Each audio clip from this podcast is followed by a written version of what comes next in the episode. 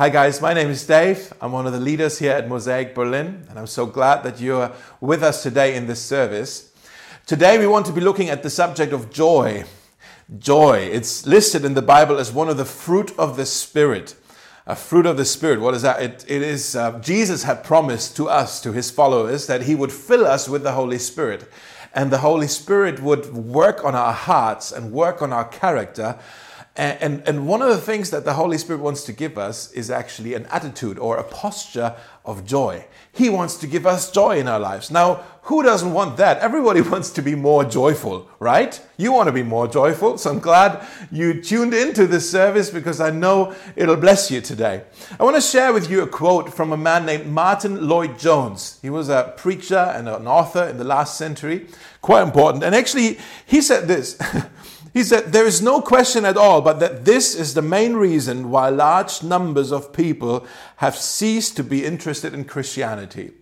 What is he talking about? He's talking about miserable Christians Christians who are always complaining, Christians who always feel low. And he's saying, look, you know, the people around the church are looking at us and they're looking at how we live and how depressed we are and how, how we're always complaining, how miserable we are. And they're concluding, well, I don't want to be like them. I don't want to be miserable like them. Our miserable hearts, actually, he's saying, is the reason why people, our lack of joy is the, our absence of joy is the reason why people aren't interested in Christianity. He actually says a miserable Christian is a contradiction in terms and a very poor recommendation of the gospel. Guys, we need to learn how to cultivate a heart of joy. And that's what we want to talk about today. Um, we live in a society that I believe, maybe you've noticed this too, is becoming increasingly depressed. People feeling low, people feel like there's a dark cloud over them, and people are popping pills like they're food. And at the same time, we go on our social media, on our phones, and it seems like everyone is always happy, everyone is always excited to be alive. And it's almost like our social media is this glamorous illusion that is pretending that all the depression that we know is real isn't there. You know what I mean? And so we live, I believe, when I live in a society where everybody longs to be cheerful and joyful. We all have a, have a hunger for, for, for, like, we're starving for real, genuine joy. Not just the, you know, happy smiles and the masks, the pretends no, we want to have an authentic joy in our hearts that is real, that is carrying us. I think everybody wants that. Uh, we know that there are things that can make us happy, uh, things that can give our happiness a little bit of a boost. Some circumstances, you know, for example, I always get happy when I'm in a restaurant with my family or with some friends, and then I can see the waiter coming towards the table with plates of food in his hands. He's coming to bring the food. I get excited when I can see him come this way. Before I even have my first bite, I'm already happy because the food is finally ready. You know, and then I'm enjoying the food, I'm excited about it, I'm happy. And then, I don't know, maybe you can relate to this. I always get a little bit sad when food comes to an end and there's nothing left on the plate to eat. And I'm like, oh no, it's come to an end. And it's just another reminder that my happiness is based on my circumstances, and the circumstances they can come and they can go, and then the waiter comes and takes the plate away, and the whole experience is over again, and I'm sad again. I don't know, maybe you can relate to that. It's a silly example. What, what I'm trying to say to you, when we base our happiness on our circumstances, they will always be just temporary, they will always be just circumstantial. If the circumstances are good, I'm happy, and if the circumstances aren't good, then I'm unhappy. I think a lot of us in these days with Corona, we realize, well, circumstances aren't so great at the moment. It's actually quite annoying. It's actually quite worrying. And so our happiness goes downhill. And so many people, we spend our lives chasing after happiness. We spend our lives chasing after the things that we believe make us happy. And so in Berlin, there is this mantra, this belief, you, you know, this, you got to do whatever makes you happy. I'm sure you've heard this before. Do whatever makes you happy. And so we, we're trying to, to do the things that make us happy. We're trying to chase after them. The problem is, it is an endless pursuit. It is an end. We'll never actually get to the point where it's like, okay, now I'm finally happy and the happiness is here to stay. because the circumstances can change in an instant. And so we're trying to, as we pursue happiness, we're trying to control our circumstances because we know, well, if I can control my circumstances and all our circumstances, all my circumstances are always good, then I will always be happy, right? And so we get frustrated though because we realize, well, there are too many uncontrollable factors around me. I can't control all the circumstances. I think we realize this right now in Corona. There's so many things that are uncontrolled, they're out of our control. And we realize, wow, I'm, I'm not the Lord over my own happiness. I can't control the things that I believe they will make us happy. And it's really frustrating. I think the problem is we confuse happiness with joy. Happiness, we confuse it with with joy.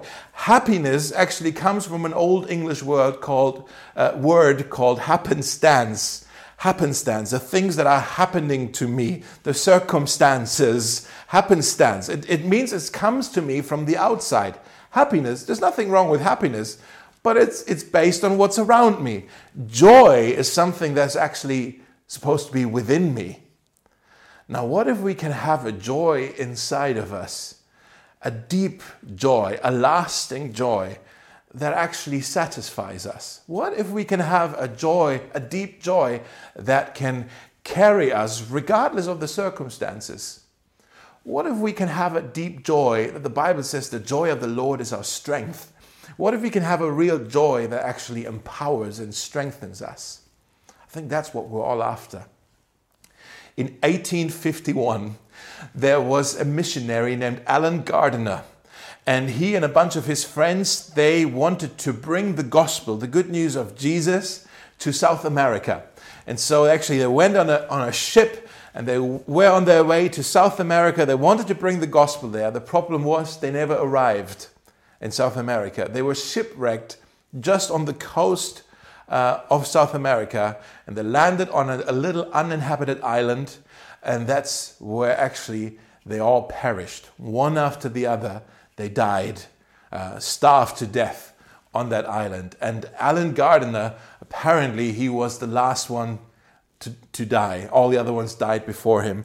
And um, when they actually found the group, when they found the dead bodies, when they found uh, them on this island, they discovered next to Allen Gardiner's body, they discovered his journal. He's been keeping a journal, and that's why we kind of know what happened on that island. He's been keeping a journal as long as he was able to write. And uh, the last journal entry of Allen Gardiner's um, diary, uh, it actually quoted Psalm 30, 34, verse 10, uh, where he says, he wrote down, Young lions do lack and suffer hunger Here's a man, he's starving, he's dying of hunger. He says, Young lions do lack and suffer hunger, but they that seek the Lord shall not lack any good thing.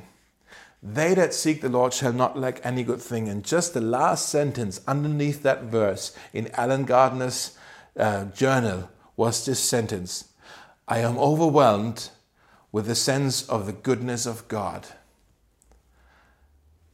How is this possible?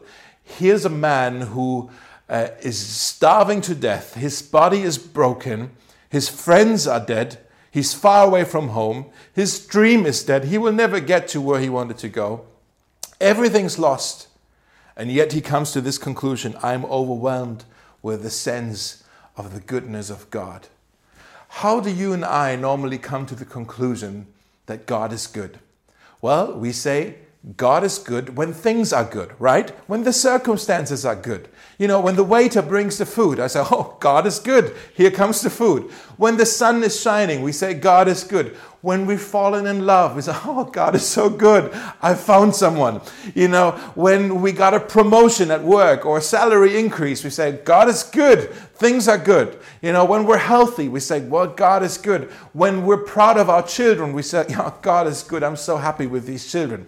Uh, when the church is growing, we say, Well, God is good. We come to the conclusion that God is good when things are good.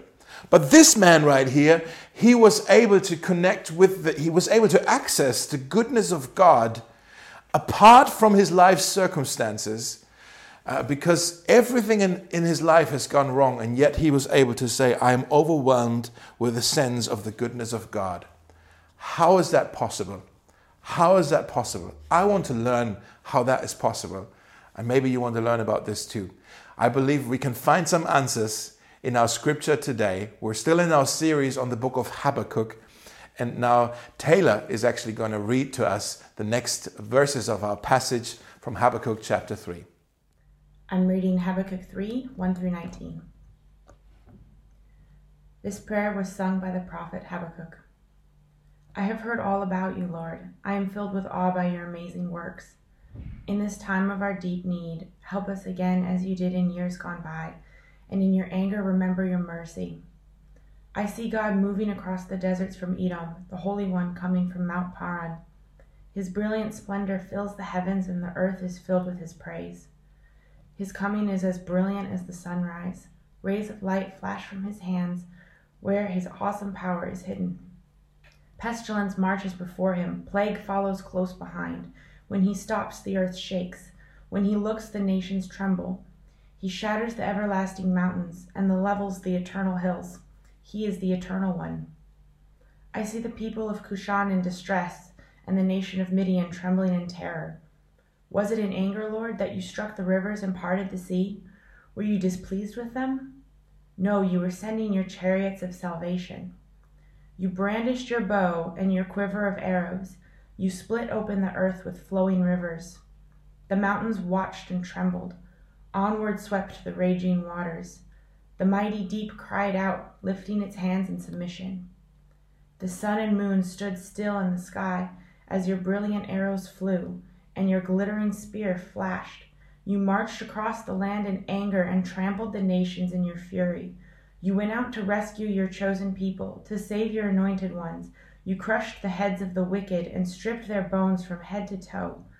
With his own weapons, you destroyed the chief of those who rushed out like a whirlwind, thinking Israel would be easy prey. You trampled the sea with your horses, and the mighty waters piled high. I trembled inside when I heard this. My lips quivered with fear, my legs gave way beneath me, and I shook in terror. I will wait quietly for the coming day when disaster will strike the people who invade us. Even though the fig trees have no blossoms and there are no grapes on the vines, even though the olive crop fails and the fields lie empty and barren, even though the flocks die in the fields and the cattle barns are empty, yet I will rejoice in the Lord. I will be joyful in the God of my salvation. The sovereign Lord is my strength. He makes me as sure footed as a deer, able to tread upon the heights. So Habakkuk found joy in the middle of quite painful circumstances. He was able to rejoice in the suffering, not for the suffering. He wasn't rejoicing for the things that were happening, but within the things that were happening, he was able to find a way to rejoice, to be joyful. Let me read you a few verses here again. He says, Even though the fig trees have no blossoms and there are no grapes on the vines, even though the olive crop fails and the fields lie empty and barren, even though the flocks die in the fields and, and the cattle barns are empty, in other words, even though everything is lost, yet, he says, I will rejoice in the Lord. I will be joyful I will be joyful in the God of my salvation. The sovereign Lord is my strength, he says. And then he says, He makes me as sure footed as a deer, able to tread upon the heights. As sure footed as a deer, able to tread upon the heights. Now, that last bit is actually quite an amazing metaphor. I didn't know that deer are able to climb. I didn't know that. And so this past week, I actually um, went on Google and I YouTubed uh, climbing deer. And I found videos of deer that actually, deer have an amazing ability to climb up quite uh, steep rock formations. And um, apparently, the reason why they do that is for one, they can get to food. If they can't find any food down here, they can climb up and they can find food somewhere else. And so that's good, so they don't starve. But also the other reason why they are why it's good for them that they are able to climb is because that's how they escape predators. other animals that want to eat them. And so it's actually what, what this, this document, documentary said is actually a, a deer that climbs up, once it arrives on the heights, that's the safest place for the deer to be. Not, not that it falls down, but it's safer up there than down here. And I like to think that Habakkuk must have seen deer climbing up some rock formations. And Habakkuk says, Yes, that's what it's like. That's what joy is like. Joy has a way to elevate me on like above the circumstances. Joy has a way to lift me up from the things that want to swallow me, and then I'm suddenly on the heights. I can walk as sure footed as a deer on the heights. That's what Habakkuk is saying. It's an amazing metaphor. Now, how, how do we get there? How can we climb up there? How did Habakkuk climb up there? Now, some people say, well, Habakkuk, maybe this was all for him, you know, a form of escapism, you know. He just blanked out the reality and he was pretending that everything's fine while the world was burning and uh, he was in denial. Uh, but actually, that's not true because Habakkuk has found a way to rejoice while his heart was broken and while he was scared to death. He was terrified. Look at verse 16. You know, verse 16 and these last few verses of this chapter, it's actually the last few verses of the book, really, they are Habakkuk's own response to the first three chapters, to the entire book. Everything he's heard from God you know, that God would say, I'm going to bring justice to the people of Judah. They are not living according to my ways. I'm going to bring punishment to them. I'm going to send the Babylonians. They're going to invade. Destruction is coming. And quite some heavy messages that God said to Habakkuk. And, um, and then verse 16, here's actually how Habakkuk responds for himself to everything he's heard in this book. He says, I trembled inside when I heard this. Now, the Hebrew here actually doesn't just say inside, it says, My bowels trembled. uh, don't think about that for too long. Uh, what that means is he was so terrified, he was so scared, he. it scared the poop out of him. You know, that's, that's what this says, okay? My bowels trembled. I trembled inside when I heard this. He also says, My lips quivered with fear. What does that mean? He's, he's crying. My legs, my legs gave way beneath me and I shook in terror. He's saying, I can't even stand still at my, I, I can't even stand at my own two feet. I am so smitten with grief and, and with sorrow. But then he says, Yet, yet I will wait quietly, patiently for the coming day when disaster will strike the people who invade us. He is saying, No, but I'm, I'm scared. I'm scared, but I will wait quietly. I will have peace. I'm, st- you know, we talked about this the other time when we talked about waiting, that it's not about flailing around in panic, uh, but to actually stay calm. That's what Habakkuk is saying. I'm going to stay calm, even though this situation is quite terrifying. I'm going to stay calm. I refuse to panic and I'll endure patiently. And Habakkuk, is, it's not that he's trying to escape reality or that he's somehow denying things or he's I'm just going to think happy thoughts until I feel better. No, he's this verse, verse 16 tells us he's very much aware of the situation and of all the things that are to come. So, how is he coming to this conclusion then that even though things are terrifying, I can be joyful, I can rejoice? Well, let's look at this really closely. I think the secret is uh, that Habakkuk knew rejoicing is not so much something that you feel, it's something that you do. Happiness is something you feel. Rejoicing is something that you do. It's something you actively do. It doesn't just come to you and then I feel joy. No, you rejoice. It is a verb, it's something that you do. And so, what is this main thing that Habakkuk is doing here in chapter 3? What is he doing to rejoice? What he's doing is he's remembering something. This whole chapter 3 is actually a summary story of the Exodus. You know, the Exodus story, how, how, how God you know, the story of Israel, how, how God set the people of Israel free from slavery, how they migrated to the promised land, and He's led them faithfully. And kind of all the elements of the Exodus story are here in chapter 3. It talks about, you know, pestilence and plagues. You know, that's how God got Israel out of Egypt. It talks about the shaking of the ground. That's a reference to Mount Sinai when God gave them the Ten Commandments. It talks about the trembling of the sea. Now, that's the crossing of the Red Sea. You know, what is he doing? He's going back to the Exodus story. Now, what is the Exodus story? What is the Exodus story in the Old Testament? It is the gospel. It's the gospel as far as Habakkuk knew the gospel. That's what he did. He didn't know about Jesus yet. Jesus wasn't about to come until five, six hundred years later. But he, what he did know, Habakkuk, was that God is the God of his salvation. God is in the business of saving people. You know, the, the children of Israel, they were in bondage and they had no power to save themselves just like we were in bondage to sin and we had no power to save ourselves. But then God, the liberator, the rescuer, the savior, the one who would lead them faithfully into the promised land, God showed up in their misery, in their helpless situation, not because of anything that they have done, but because of His choice, His love for them. And that is the Exodus story, just like it is the gospel. The Exodus is the gospel as far as Habakkuk is concerned. That's all he knew about the gospel, is the Exodus. And so, what Habakkuk is doing is he's telling himself, he's reminding himself, he's remembering and remembering and remembering until he gets to verse 16, where he then says, Okay, I'm scared. I'm scared. I can't even stand up. But I will wait patiently. I will wait quietly. I got peace. I've got peace.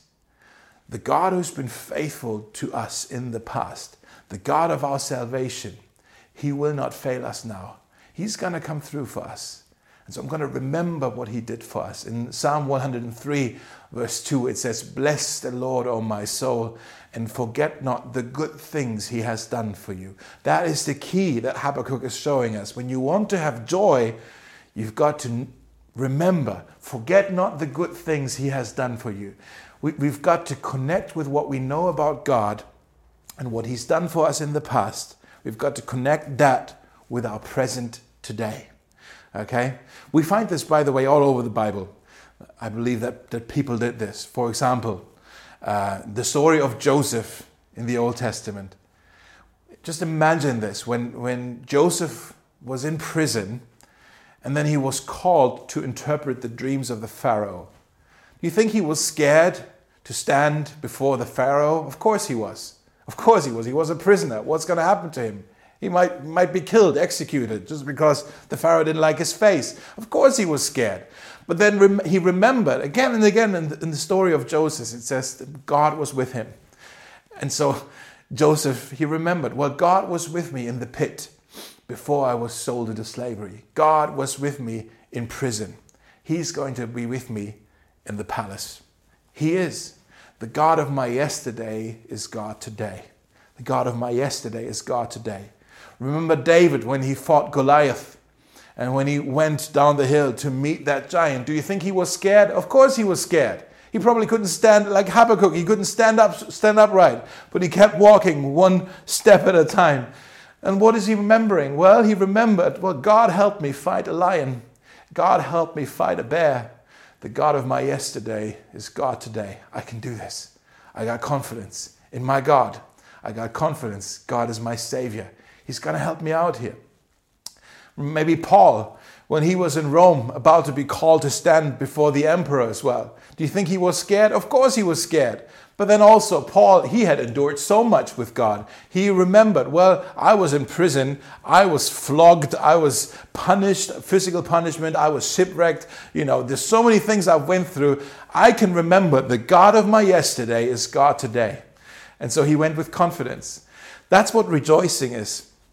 Instead of looking at the circumstances or the things that scare us or the things that we have lost or the, thing, the emptiness and, and all these things, we go back to the gospel. We go back to the Exodus. We go back to the things we know about God. God has always kept his promises so far. we can remind ourselves who He is, what He's done. And actually, what that is, what I'm talking about right now, is worship. When we remember God and honor God for who He is and for what He's done, that's worship. Worship is far more than singing songs. Singing songs is part of worship, but when we remember in our hearts who He is, what He's done, that's worship. What I'm saying is to you is you can either worry or you can worship. Always choose that. Always worship. Remember the God of our salvation. And we're going to sing a song right now, a new song that we're learning. Uh, and it is just about that, about the God of our salvation. Let's sing together. So Habakkuk looked at the Exodus story, the gospel as far as he knew it, and he was able to say, Yes, I'm scared. I can't even stand up straight. But I have such confidence in the God of my salvation. I know He will lead us through this. The God of my yesterday is God today. He's the God of my salvation. I will trust and not be afraid. I can rejoice, therefore, in the middle of my suffering. You see, the secret to joy is found in the gospel. The secret to joy is found in the good news that Jesus died a horrible death on the cross to liberate us and accomplished something for us that we could have never accomplished for ourselves. He, he cleansed us. He cleansed us from the pollution of our sin. He freed us from the power of sin. He paid the price for the penalty of our sin. And one day we will be with Him. And when we're with Him, there won't even be the presence of sin. There will be no more sorrow or pain or struggle or fear, no more tears, no more suffering. We shall be with Him. And we have done nothing to deserve this or earn it. It is a gift from Jesus, it is a gift from God. That is the gospel. And once you let that sink in your heart, in your soul, the joy will rise. The joy will rise because you realize my past is forgiven. My present makes sense. My future is secure. That is what matters, not the circumstances. That ultimately, that is what matters. I know where I'm coming from. I know why I'm here. I know where I'm going. I've got my big questions answered. My past is forgiven. My present makes sense. It has a purpose. And my future is secure. Let me explain it this way. In Luke chapter 10, we read that Jesus actually sent out his disciples in pairs to go and do some ministry in the villages and towns. And he gave them power, he empowered them, and he authorized them to, to heal people and to cast out demons. And they went out and they did that, and they saw some amazing things happening in the name of Jesus and they returned to Jesus and they were really excited and they're saying, Wow, Jesus, you should have been there. have you ever seen anything like this, Jesus? And Jesus, like, Yeah, I actually have, you know. But they went back to Jesus and they were so excited and they were on top of each other trying to share with Jesus all the exciting things that were happening. They were really encouraged. They were quite proud because they, in a good way, because they have seen now what an effective, a fruitful Holy Spirit ministry can look like. And, and, and they were so excited about all that they were able to accomplish in the power of Jesus. And they were really happy about it. But then in Luke chapter 10, verse 20, Jesus says something quite astonishing to them. He says to them, Do not rejoice in this that the spirits are subject to you. In other words, that you can cast out demons and heal the sick, that the spirits are subject to you, but rejoice that your names are written in heaven. What does that mean? Your names are written in heaven. Your names are engraved in heaven, is the actual word here. We know this. Back then, just like today, when your name was engraved in something, like a plaque or a trophy or a stone or something, it meant you have accomplished something. You've done something well. You have received an award. Means uh, it means you are significant. You are valuable. And Jesus, basically, what he's saying here is don't look at your accomplishments. Don't in this world. Don't don't base don't base your joy on what you are accomplishing in this world.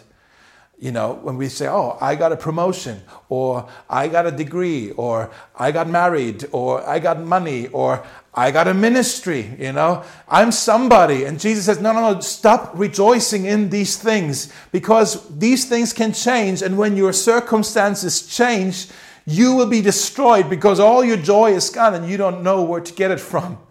Instead, he says, rejoice that your names are are already, past tense, they are already written in heaven. You are already accepted. You don't have to prove anything. You are already loved. You don't have to prove anything. And that is the point that Jesus is making. If you have received Him in your life, if you have said yes to His offer of salvation and forgiveness, if you have allowed Him to free you, if He has done an Exodus work in your life, He's freed you from your bondage of sin, and He's leading you now into the promised land towards Himself to heaven. If you are His, if you are God's, your name is already written in heaven. And you have every reason to rejoice, therefore. No matter what the circ, even in terrible circumstances, you can rejoice because you can remember who you are and whose you are. I am a child of God. My name is written in heaven. And when you realize that, it makes you joyful. It actually makes you so joyful that you don't care anymore about the circumstances. You start to rise like the deer and you climb on the heights. That's what's happening. And you realize you no longer need to look for joy or for happiness in your possessions or in your pleasure or in your position or in your promotions or in your popularity or even in other people to make you happy. You no longer need to be right. You no longer need to be on top. You no longer need to be recognized. You no longer need to be applauded. You no longer need to be praised. You no longer need to be rewarded because you already have the greatest reward. You are a child of God. You are a child of God. In the 16th century, um, there was a, a, composer in Italy by the name of Giovanni Gastoldi, and he wrote love songs, songs uh, for the Italian tavernas, you know, for the pubs, pub songs. That's what he did. He wrote pub songs, and one of the songs uh, had the title, uh, uh you know, it said about romance. Romance invites us into a happy life. You know, in other words joy is found in romance, you know. But then there was a German pastor. He heard this melody and he said, That's a good melody, but the lyrics are off. Uh, a pastor by the name of uh, Cyriacus Schneegass. And he wrote, he rewrote the song. He kept the melody, but he wrote new lyrics. In German, the, the hymn from the 16th century is called In dir ist Freude. In English, it's translated like this In thee is gladness, joy. In thee is joy. In thee is gladness in the midst of all sadness. Jesus, day star of my heart, by thee are given the gifts of heaven. Thou the true Redeemer art. Our souls thou wakest, our bonds thou breakest. He who trusts thee surely has built securely and he stands forever. Hallelujah. I want to close with this.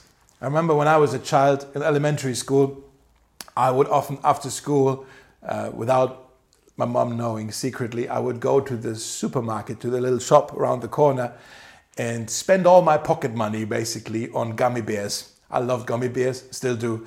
And I spent all my money on gummy bears.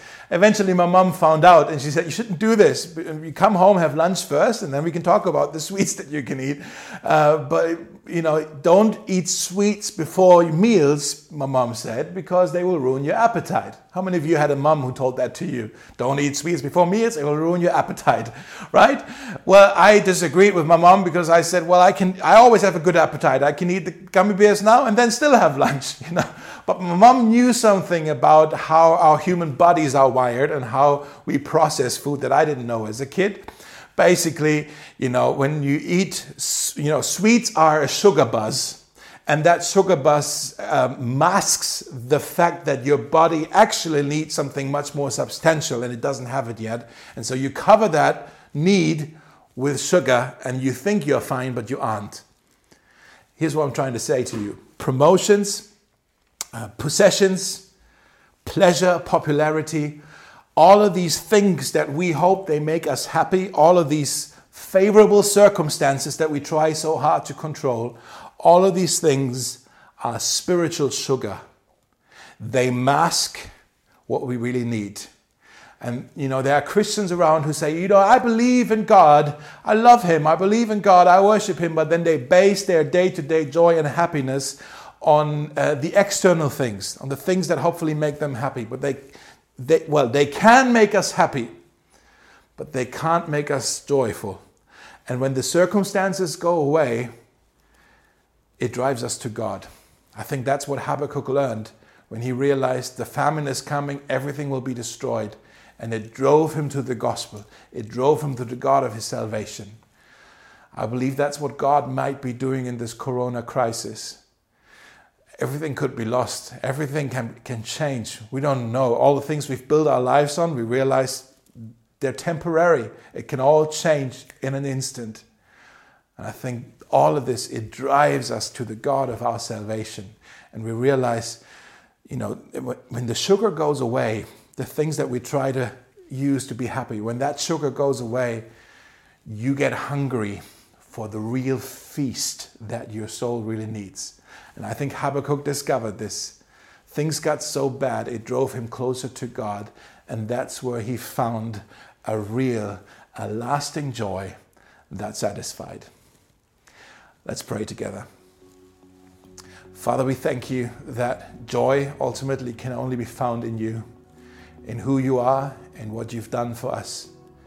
We thank you also that joy is a fruit of the Spirit, something that you want to plant and instill in our hearts.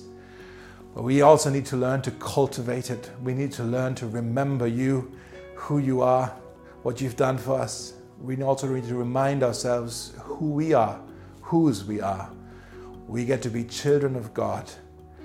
And that should make us joyful. That should uh, put our endless search for happiness to a rest and we can breathe and we can be at peace, like Habakkuk, and say, Well, the circumstances, they're terrifying, but we can rejoice in the God of our salvation. Teach us how to do this uh, today and in these coming days and weeks as we're still in this bizarre season of our lives. Teach us how to rejoice in you. In Jesus' name, Amen.